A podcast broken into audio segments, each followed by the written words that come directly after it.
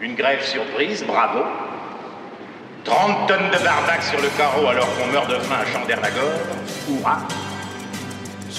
Monsieur Grapouillère, vous êtes un meneur et vos petits camarades des inconscients. Ne t'inquiète pas, ça va bien se passer. Bien se passer, ne t'inquiète pas. Les soi-disant experts qui répètent ce qu'ils ont entendu une heure avant sur une autre chaîne ou à la radio.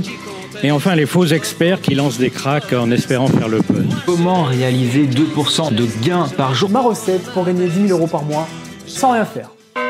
La finance, on aime bien, mais il y a des trucs qui nous dérangent. Bonjour Jean-Christophe. Salut Amandine. Alors aujourd'hui, on va traiter d'un thème dont on nous rabâche euh, les oreilles, euh, mais qui a des conséquences bien concrètes dans notre vie quotidienne. Je parle bien entendu de l'inflation, voire de stagflation, qui est un terme peut-être encore moins compris que le précédent.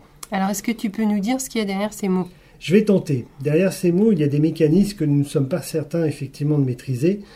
L'inflation, comment ça se fabrique avec une épidémie, une guerre, euh, l'envie de consommer. On va donc essayer de simplifier en 4 minutes, ce qui est une gageure, tu, tu, tu la mettras, Oui, je te euh, ces concepts en commençant par quelques idées simples.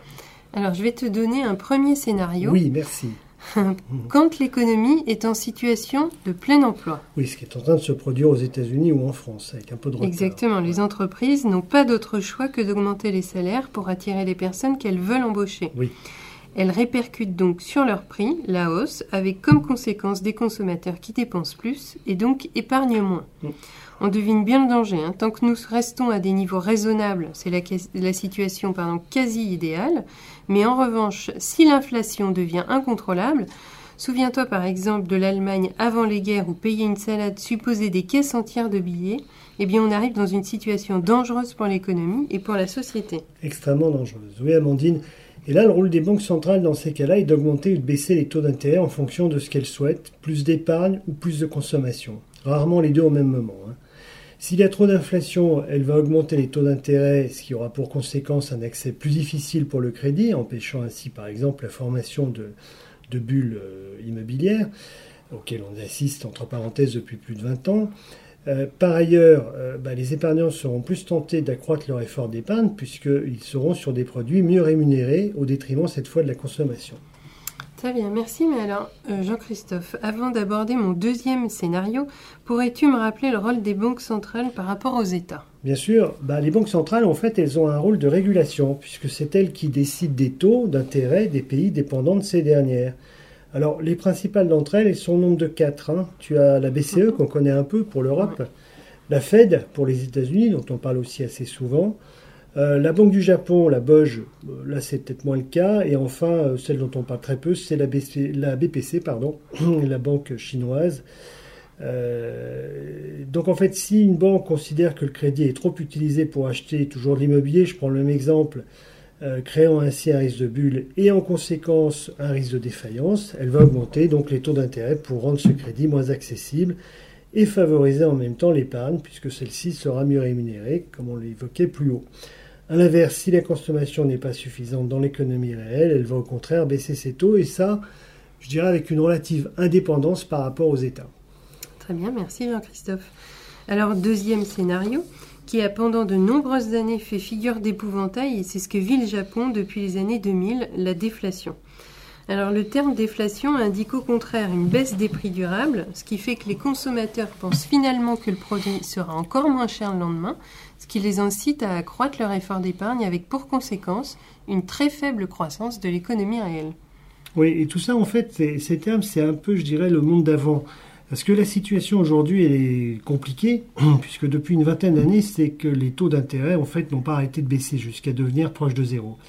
Et dans le même temps, l'épisode Covid et plus récemment la guerre en Ukraine provoquent une inflation très importante, où les salaires, pour l'instant, ne, ne compensent pas la hausse des prix.